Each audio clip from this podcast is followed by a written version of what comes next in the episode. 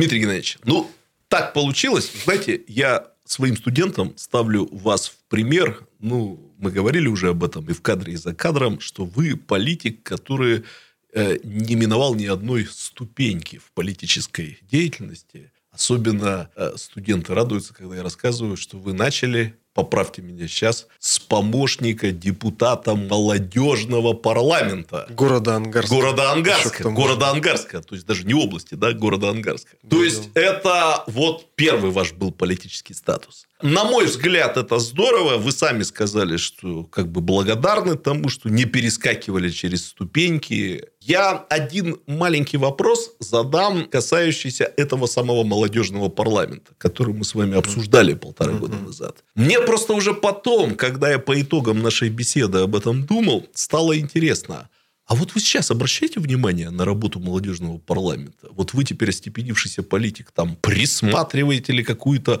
молодую поросль там и так далее? Сверху вниз вы на это смотрите? Ну, сверху вниз нет, конечно, не смотрю. В хорошем смысле. Я считаю, сверху да, вниз. Я, я, я считаю, что наоборот, надо смотреть э, в этом случае линейно, потому что это прежде всего наши а, молодые активные жители, ну и, конечно, партнеры. Э, сейчас я знаю, что они также выполняют э, ряд проектов, помогают там, выполнять э, социальную повестку в том числе. Ну а сейчас уже вот в новом статусе я вот встречался с председателем комитета, со своим руководителем. Ну и четко была озвучена одна из задач, это, скажем так, полное содействие вот этой структуре. Поэтому. Конечно, я их вижу всегда. То есть, тут не в том, не то, что вы там выросли из молодежного парламента и забыли Нет, нет, нет. Абсолютно даже я как бы об этом и не думал что там как-то забыть.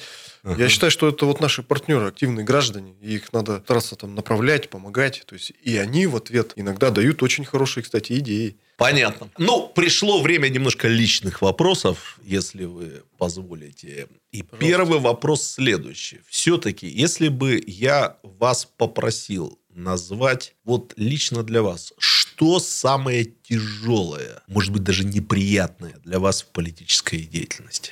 Самое тяжелое... Я с плохого решил начать, потом хорошего. Ну, наверное, э, принятие решений, которые вот связаны с, с какой-то либо негативной, ну, вот повесткой. Ну, непопулярных, так Непопулярных. Ну, вот бывает, надо вот сократить, допустим, там, расходы в какой-то сфере. А мы же понимаем, что ну, сегодня вот э, мы примем, завтра люди останутся без какого-либо там, ну, вот, э, значит, ну, последствий вот этого решения. Но оно нужно, что впоследствии там от, отыграть эту позицию, да, и не потерять еще больше. И вот в этом случае, конечно, ну, всегда это дается очень, ну, лично мне психологически, ну, непросто. Uh-huh. Непросто.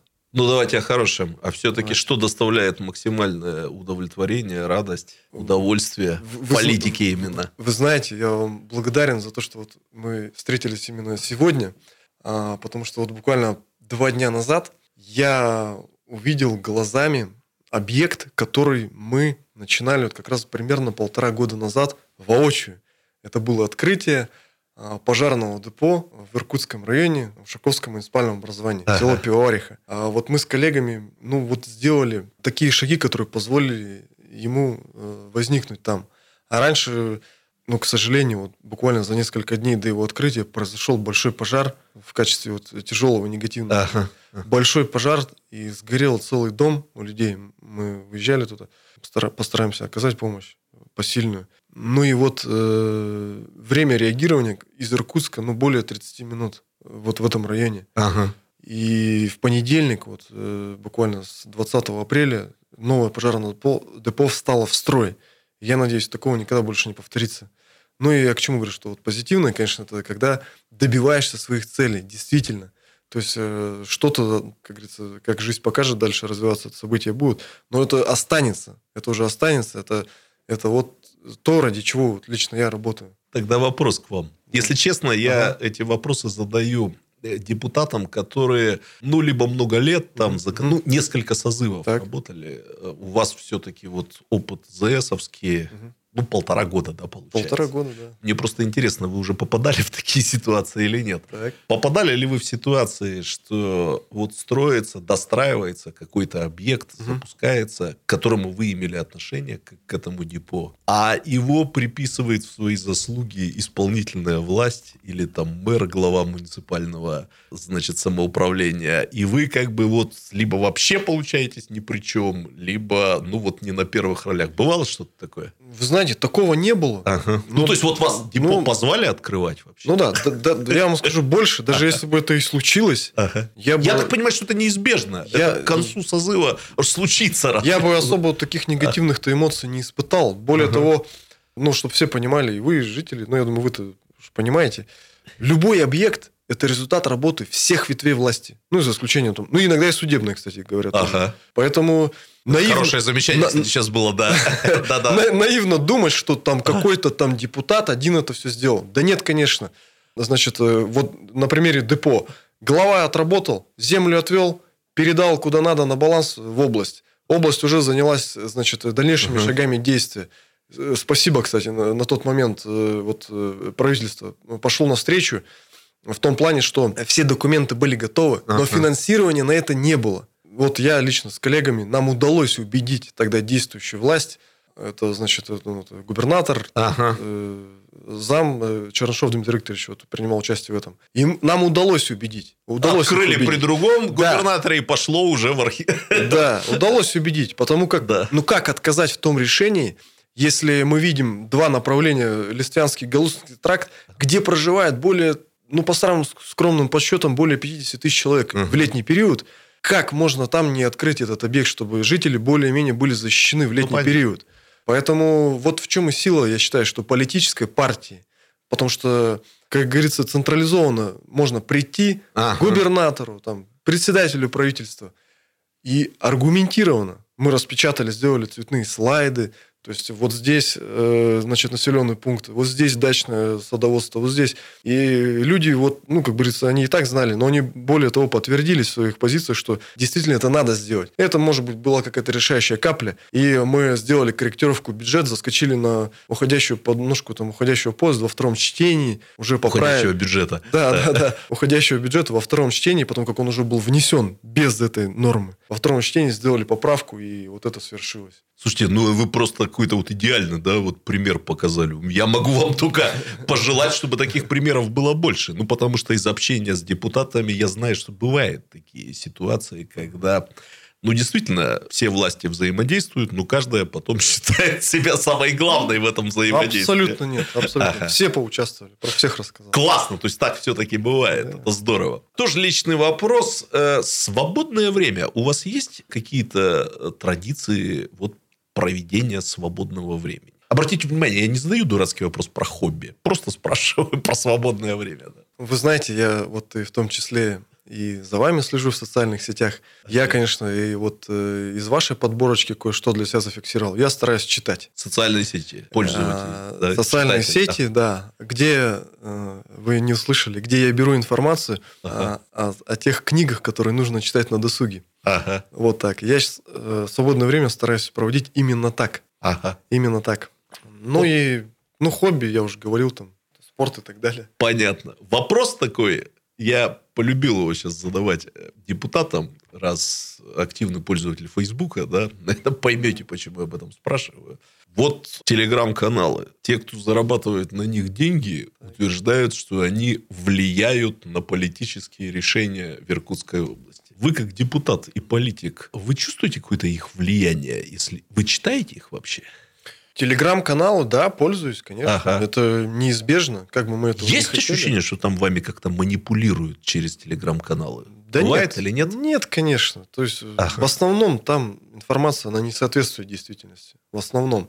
Бывает, да, какой-то инсайт появляется. То есть, даже я несколько раз узнавал там новшества, скажем, там какие-то для себя Ага. из, из этого источника.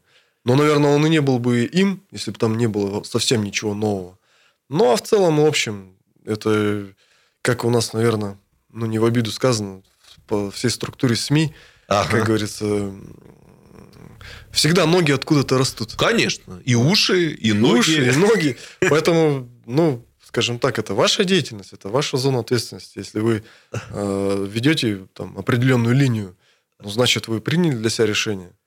Ага я задаю этот вопрос, решил сделать его одним из главных вопросов этого, э, этих бесед, потому что очень много на эту тему говорится. Очень мало времени у нас остается. Вот буквально 2-3 слова. Слушаю вас. Основное пожелание тем юношам и девушкам, которые собираются идти в российскую политику.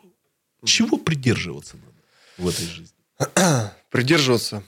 Ну, я бы вот так сказал. Э, уже я запамятовал, что я говорил полтора года назад. Вы такой мне вопрос задавали.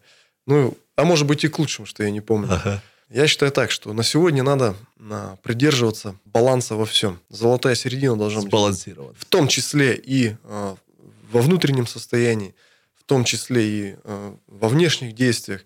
Поэтому, ну, столпы такие. Это, конечно, учиться, образование нужно, э, следовать линии, которую ты выбрал, не как говорится, подставлять ближнего своего. Понятно. Да. А, ну и, ну, в основном-то, наверное, все. Спасибо. Спасибо огромное за этот разговор. Э, Дмитрий Геннадьевич, мне и полтора года назад показалось, что у вас большое, может быть, сложное политическое будущее. Но будущее ну, есть. Просто я это... просто желаю вам больших Спасибо. успехов на этом поприще. Спасибо. Спасибо, что пришли. А я вам желаю. И э, поздравляю вас с прошедшим днем рождения. Спасибо огромное. Спасибо.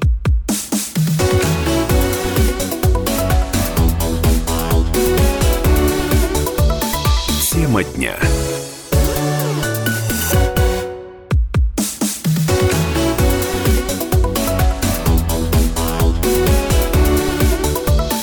Тема дня. Здравствуйте! Это проект не только о политике, второй сезон, сам проект серии бесед с депутатами законодательного собрания третьего созыва Иркутской области.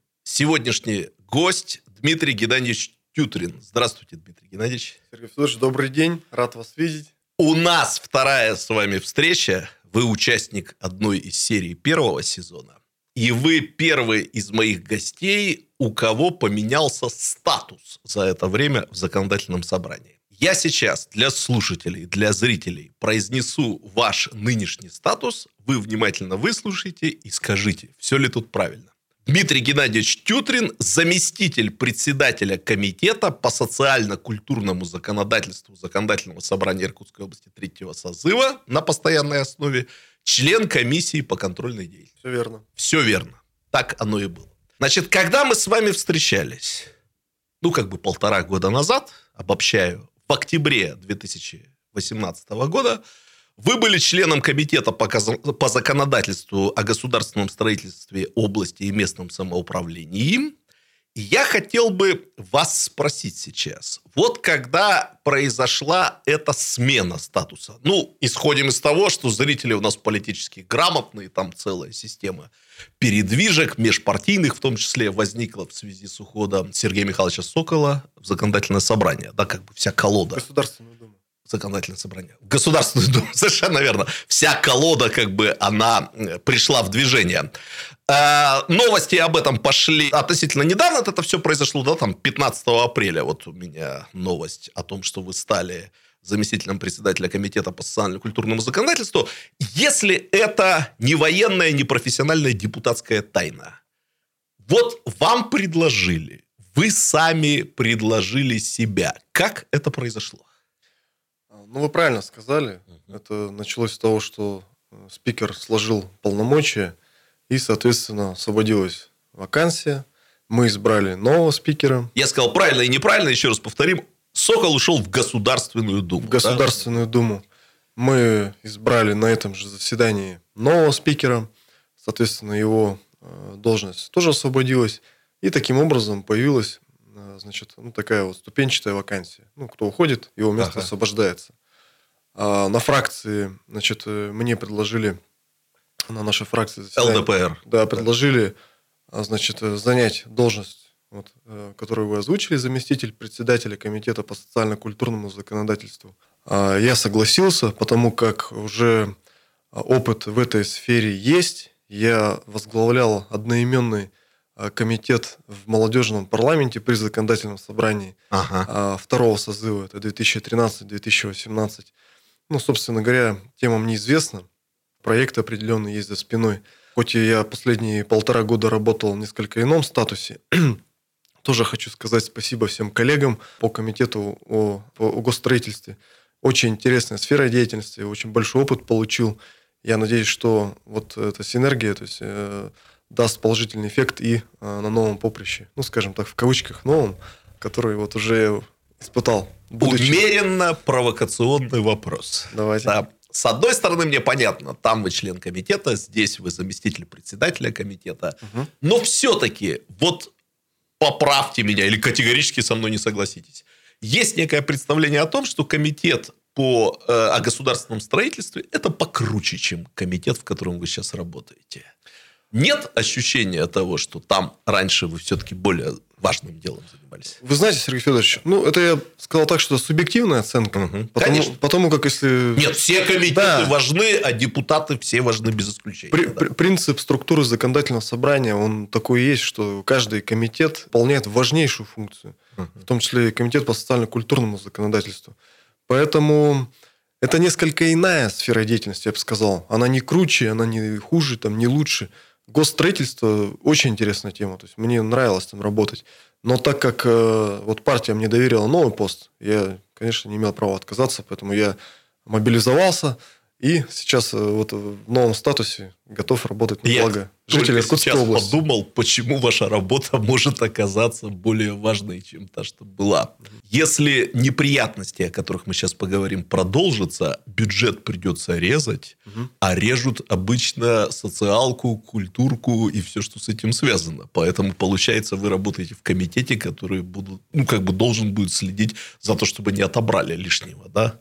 Получается, что вы как раз на поскольку времена сейчас непростые, на такой горячей линии фронта оказывается. Да. Оказываетесь. Есть такое. Да, не без этого. То есть разговоры идут, скажем так. А, уже пошли, да? Да, откупорить кубышку, так называемую, да, то есть там.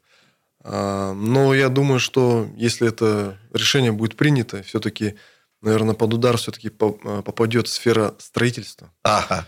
Поэтому я, как э, вот член нынешнего комитета, буду яро защищать позиции наши социальные, то есть э, зарплаты а, всем бюджетным сферам. Это, ну, это первоочередное, что мы должны сохранить и поддержку незащищенных слоев населения. Понятно. Ну, э, Дмитрий Геннадьевич, я задаю вам вопрос для истории. Наша запись останется в том или ином виде, запись нашей беседы. Историки будущих времен наверняка ее будут слушать. Мы беседуем с вами весной 2020 года. Весна 2020 года задалась, скажем откровенно, так себе. Я не погоду имею в виду. То есть, это такое малоприятное наложение сразу нескольких тревожных тенденций. И про ковид, пандемию, пандемию, и про падение цен на важнейший экспортный товар для российской экономики. Нефть, кто только не говорит.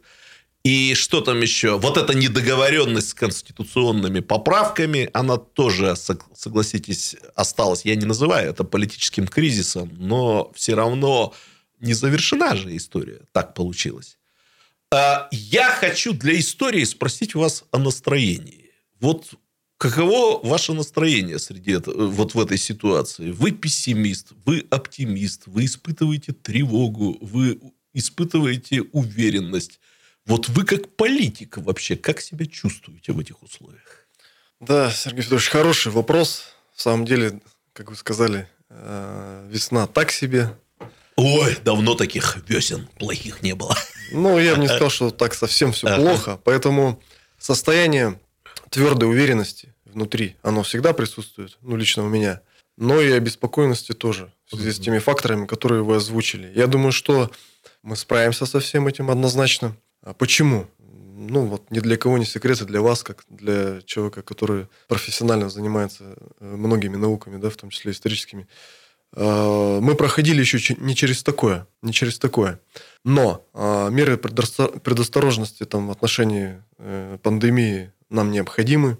Поэтому, пользуясь случаем, хотел бы э, высказать свою позицию по этому поводу. Вчера знаем, что случилась определенная а, акция протеста в одном из городов России. Субъектов федерации. Да, и субъектов городов. федерации, да, Владикавказ.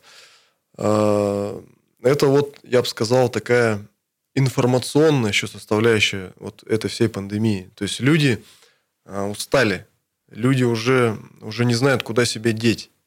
И это объяснимо, это объяснимо. У кого-то, значит, исчезла заработная плата, у кого-то просто э, жуткий дискомфорт от нахождения в четырех стенах. Вот э, вроде мы с вами сейчас сидим, да, но мы там по долгу службы и по роду деятельности все-таки имеем возможность куда-то выйти, пообщаться, то есть, да, как-то, говорится, отвести душу, по-русски говоря. А многие этого не, Не имеют. только в Фейсбуке поругаться. Да, не только в Фейсбуке поругаться. Но к чему я вот призываю? Э, К здравости. Потому что угроза действительно есть. И никто сегодня не скажет, что если вот сейчас все отменить и всем разрешить все делать как раньше, не случится страшного, как случилось в других странах. Поэтому надо здесь подходить здраво и с терпением.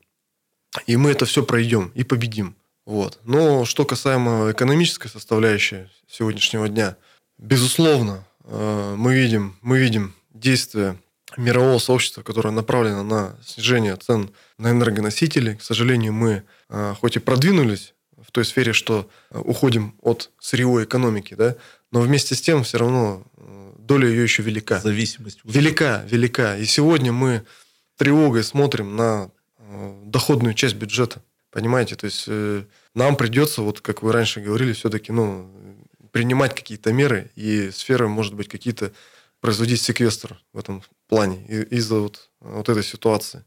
Но и на это есть свои решения. Э, Я считаю, что наши люди очень талантливые, и мы э, мобилизуемся, то же самое, как вот э, по всем другим позициям, и найдем все-таки выход из этой ситуации. А как? Ну и первое, я считаю, это, конечно, трудолюбие.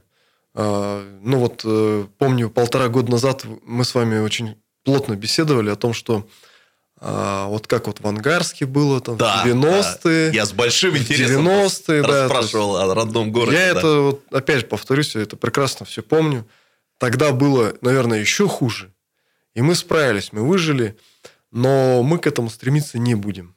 Мы будем стремиться к лучшему. А тот опыт, который у нас есть, он как раз поможет это все преодолеть. Поэтому уверенность есть абсолютно твердая внутри и здравый смысл, который э, поможет найти все-таки рациональное решение и решить все наши проблемы. Спасибо за эти слова, особенно то, что вы про труд сказали, да, один из моих родственников говорил, в любой серьезной драматической ситуации главное это работай. Вот работай, и выход рано или поздно э, будет найден.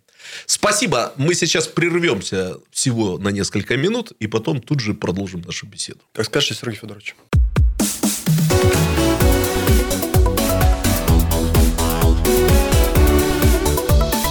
Тема дня.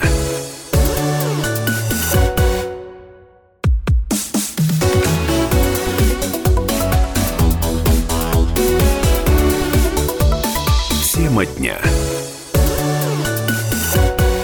Ну, раз мы заговорили с вами о делах кризисных, я позволю себе задать еще один вопрос. А, ну, Дмитрий Иванович, понимаю, что от- на эту тему мы можем говорить с вами бесконечно, поэтому вопрос, э, ну, что называется, не требует развернутого ответа. Я помню из предыдущей нашей беседы, что вы так по образованию своему были связаны с нефтяной отраслью. Даже если мне память не изменяет, оператор нефтегазовой установки – это первая запись в вашем дипломе, да? Вот мне просто интересно, когда говорят о ценах на нефть, ну, вы наверняка следите за этим. Это вообще можно как-то прогнозировать дальнейшее развитие ситуации? Или, как говорят некоторые экономисты, нефтяные цены – это вот как лес какой-то сказочный. Там невозможно вообще ничего предугадать. Я считаю, что прогнозировать можно. У нас для этого есть все ресурсы. Я считаю, специалисты хорошие. Да и мы, собственно, как страна, непосредственно участие в этом принимаем. Поэтому я думаю, что профильные министерства и ведомства То есть работают это мы не совсем вот э, в темноте на ощупь передвигаемся, да, в этой Нет, ситуации? конечно. Нет, конечно. Спасибо, спасибо. У политика очень важная функция, это такая психотерапевтическая, успокаивать, поэтому вы успокоили, за что вам отдельные слова благодарности. Вы знаете, как-то вспоминая вот нашу встречу осенью 2018 года, я очень сожалел, что не задал вам один вопрос. Мы в том числе и обсуждали вашу партийную принадлежность, партию, естественно, лидера партии Владимира Вольфовича Жириновского. А я потом сожалел, что забыл вас спросить. В целом, в ЛДПР, в верхушке ЛДПР, как относится к Иркутской области? Ну, я знаю, что там Дальний Восток считается твердыней, оплотом либерально-демократической партии. Там свой губернатор есть в Хабаровске, оказавшийся очень неплохим губернатором, как говорят. Ну, в мегаполисах там таких евроориентированных ЛДПР не очень любят. А вот Иркутская область, она на каком счету в партии? Вы знаете, э, ну вот э, я бы так сказал. Иркутская область, она что и э, в структуре партии, что и вообще, вот я много где бывал, ну вот до всей этой пандемии, да, она в сознании многих людей всегда отдельным пунктом стоит. Ее называют жемчужина вообще, жемчужина, то есть э, всей страны. Ну, Ага. и там имеется в виду, конечно, наш Байкал, но и не только. Если говорить о политиках, Сразу скажу, что Да. Иркутская область добилась большого успеха. Вся страна Байкал ассоциирует с Иркутском, а не с Бурятией. Да не обидятся наши бурятские соседи, да? Да. Ну, так получилось. да. как говорится, да, будет справедливость. Но Байкал больше соотносит, конечно, с Иркутской областью. Ну так вот, если говорить о мнении а, политических деятелей, а, я с Владимиром Вольфовичем довольно-таки часто общался на эту тему. Он, кстати говоря, всегда в курсе всех наших э, политических течений, там, экономических вопросов и так далее. А почему? Вот это его цитата, если вот хотите от первого лица, да, то есть как лидер партии говорит, а, очень богатая область, очень богатая. И внимание к нам всегда повышенное, всегда повышенное. Мы это видим уже на протяжении там долгих-долгих лет, да. Поэтому, ну, проще перечислить, чего у нас нет. Вот я говорю, как, как мы справимся, трудолюбие, да, то есть, а фундамент это какой? Ресурсы. Проще перечислить, чего у нас нет. Поэтому... э, Ну, и всегда- как бы советская да. индустриализация, она, по сути, вот остановилась в Иркутской области. Лучше советская индустриализация. Здесь Да. построили большое количество заводов, да? Да. Там дальше на Востоке уже такого не было. К Да. ресурсам я просто Да. добавляю. По- по- Поэтому внимание к нам всегда будет повышенное. Ну, Ага. это логично. Это То есть мы не рядовой регион все-таки. Нет. Глазами мы, мы вот очень руководства ЛДПР. Мы не рядовой регион, всегда, значит, мы в центре внимания, ну, посредственно, скажем так, да, то есть там есть и другие важные вопросы на, это, по отношению к субъектам. Но вместе с тем, вот из-за наших ресурсов, из- из-за нашего людского потенциала, выходцев из Иркутской области довольно много, эффективных людей, грамотных. И я поэтому и здесь э, живут, я считаю, что вот э, мы говорили про э, составляющую, то есть, да, то есть как строили города в предыдущей встрече и так далее. Да. Здесь очень, Ваш родной город Ангарск. да, да, здесь, здесь очень талантливый народ. Это все дает вот ту картину, которую мы имеем в части вот повышенного внимания. Понятно. Дмитрий Геннадьевич, есть у меня один вопрос, который, несмотря на то, что я уже много лет занимаюсь политологией, я не задал ни разу ни одному политику. И этот, это моя большая как бы проблема, так я не должен был поступить, но я давно подыскивал политику, которого я впервые об этом спрошу. И вы знаете, вспоминая нашу встречу, где вы без всякой бумажки назвали точное количество граждан, проживающих в Иркутской области, проголосовавших за ЛДПР, 77 тысяч 391, по-моему. Я подумал, что вы идеально подходите в качестве собеседника по этому вопросу. Как вы представляете себе избирателей вашей партии? Вот в целом, кто люди, которые поддерживают партию Жириновского? Пока вы думаете, я вот коротко скажу, что я из тех, кто действительно когда-то думал, что за эту партию голосуют в основном маргиналы. Потом я с удивлением, ну там через социологические исследования, открыл для себя, что за ЛДПР голосуют огромное представителей, э, огромное количество людей, занимающихся малым бизнесом. Сейчас понятно, для меня совершенно очевидно, что представление о каком-то маргинальном характере э, избиратели ЛДПР, они ну, явно преувеличены. Вот Избиратель ЛДПР, кто он? Как вы его себе представляете? Кто вас поддерживает? Да, значит, смотрите. Но дело в том, что прежде всего, наверное, стоит обратиться к истории нашей партии. Мгм. Мы уже идем, идем, как говорится, в ногу политическим вот таким современным ну, состоянием России уже более 30 лет, да? Да. Вот. А, Там старейшая или одна из старейших если, партий. Да? да, и дело в том, что вот если на сегодня кто составляет избиратель, это одно. Когда мы основались, это была несколько иная картина. Я считаю, что вот мы в центре, центристы, и мы избрали самый нужный баланс. Мы развиваемся постепенно, поэтапно, как во всех формах жизни, понимаете? И вот сегодня мы как раз подошли к тому этапу, когда нас э, начали поддерживать, вот вы упомянули Хабаровский край, Мгм. большинство граждан всех слоев населения начинали, да, то есть с протестного э, электората, э, как вы, ну вот, сказали, там, маргиналы там присутствовали. Но мы и к ним с уважением относимся. Если, э, как говорится, есть хорошая такая пословица, не зарекайся от суммы от тюрьмы. Да? Конечно. Вчера там олигарх, бизнесмен, там, депутат или еще кто-то, да, то есть э, завтра случилось что-то. Тем более, И- посчитали, раз в 6 лет у нас кризис какой-то Да, происходит. да, всегда. люди оказываются, ну, там, порой за гранью бедности Мгм. там, и так далее. Поэтому мы э, ко всем смотрим э, открыто, открыто в глаза смотрим. И если человек желает развиваться, развивать свою страну, мы ему, конечно, протягиваем руку помощи. И, соответственно, он за нас голосует. И вот сегодня мы как раз подошли к тому этапу, что все слои населения нас э, начинают активно поддерживать. И я считаю, что это очень даже логично. И, ну и, соответственно, мы постараемся, конечно, оправдать это доверие.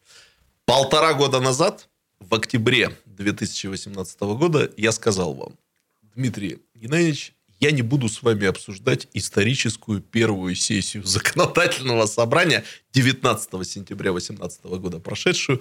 Но если будет возможность когда-нибудь спустя годы вернуться к этому разговору, я обязательно вас об этом спрошу. Возможность, слава богу, такая предоставилась. Пожалуйста. Я, пожалуй, так бы сейчас сформулировал этот вопрос, Дмитрий Геннадьевич. Вы вот, мне просто очень интересно, не жалеете о том, что вы лично, ваша фракция, о тех голосованиях, которые вот э, вы тогда осуществили, и вы лично, и ваша фракция. Так, для зрителей и слушателей скажу, э, видимо, фракция ЛДПР сыграла определенную роль, что партия КПРФ, которая формально победила на выборах, все-таки не смогла занять лидирующих, таких доминирующих позициях в законодательном собрании в плане там вот глав комитетов, спикера, заместителей. Вы не жалеете о тех голосованиях? Конечно, нет, Сергей Нет? Федорович. Жалеть это, в принципе, ну, не моя позиция. О чем, э, что было, то было. Поэтому мы сделали свой выбор. Но, к сожалению, да, там мы, нам не получилось занять там ключевые посты какие-то, да, то есть там, да. А, Я бы сказал, жалеть не надо, выводы надо сделать. Выводы Ага. сделаны. Я, вы знаете, обычно стараюсь депутатов не спрашивать про других депутатов. Ну, тут без фамилии мы сейчас очень коротко об этом поговорим. Я прекрасно помню, как вы сказали, что ну, на вас какого-то шокирующего э, впечатления 12-часовое заседание не произвело, потому что вот там у вас был опыт. Но, как вы сказали, я так близко к тексту э, цитирую, я видел некоторых своих коллег, которые просто были в недоумении, куда они попали. Я еще подсказал там то ли в цирк, то ли в сумасшедший дом. Как вам кажется, вот коллеги ваши депутаты, они как-то притерлись за эти полтора года? Уже ничего их не удивляет? Они приспособились к Ну, работе если в законодательном собрании? Серьезно. Если говорить о первой сессии, да, действительно, там, э, значит, условия такие временные были довольно такие жесткие, Ага. нагрузка хорошая. Но, как оказалось, это еще не самый страшный вариант. Впереди были еще круче события. За эти полтора года мы прошли, но по времени это, может быть, длиннее не было, но Ага. вот э, по составляющей еще, я бы сказал, было бы все круче. Поэтому, конечно... Ну, там акции протеста прямо в законодательном собрании акции происходили. протеста, тайные голосования и вот так далее, так далее. То есть, кто разбирается, поймет. Ага. Э, Ну, вот И вот ввиду этого все, я бы сказал, притерлись действительно. То есть сейчас все спокойно. Вот этих растерянных, я очень хорошо запомнил ваше этот, ну, вы так с уважением сказали, да, с сочувствием, растерянности вот этой вот вы уже не наблюдаете. Умения опытных коллег. Ну да, скажем так, поднаторели, коллеги, а. поднаторели. Спасибо. Вернемся, продолжим наш разговор через несколько минут.